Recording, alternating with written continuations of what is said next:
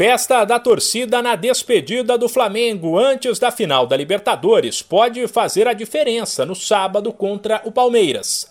A avaliação é do técnico Renato Gaúcho.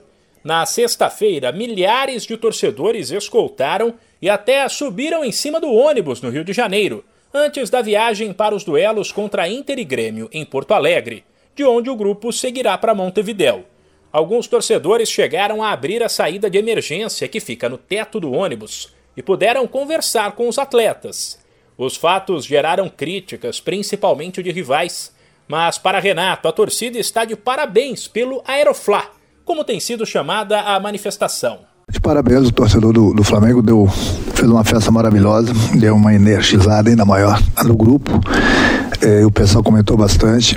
Essa é a torcida do Flamengo, nós ficamos bastante contentes.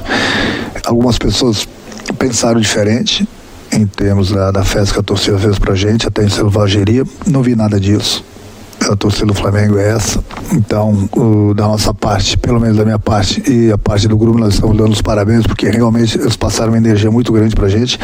E é essa a torcida do Flamengo, e é, é isso que o grupo gosta.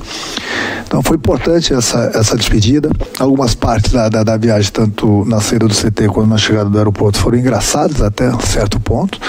E essa energia que a gente precisava. Dentro de campo, boas notícias para o torcedor. Depois de vencer o Inter no sábado, o rubro-negro se reapresentou no CT do Grêmio e contou com Arrascaeta, Bruno Henrique e Pedro, que trabalharam no gramado. O trio, que se recupera de problemas físicos, tem chances de atuar por alguns minutos diante do tricolor gaúcho nesta terça, até para que os atletas não cheguem tão sem ritmo para a final. Mas eles precisam estar bem fisicamente, já que o Flamengo não quer que os jogadores corram riscos. Contra o Inter, Arrascaeta, que estava fora há quase dois meses, atuou por 15 minutos. De São Paulo, Humberto Ferretti.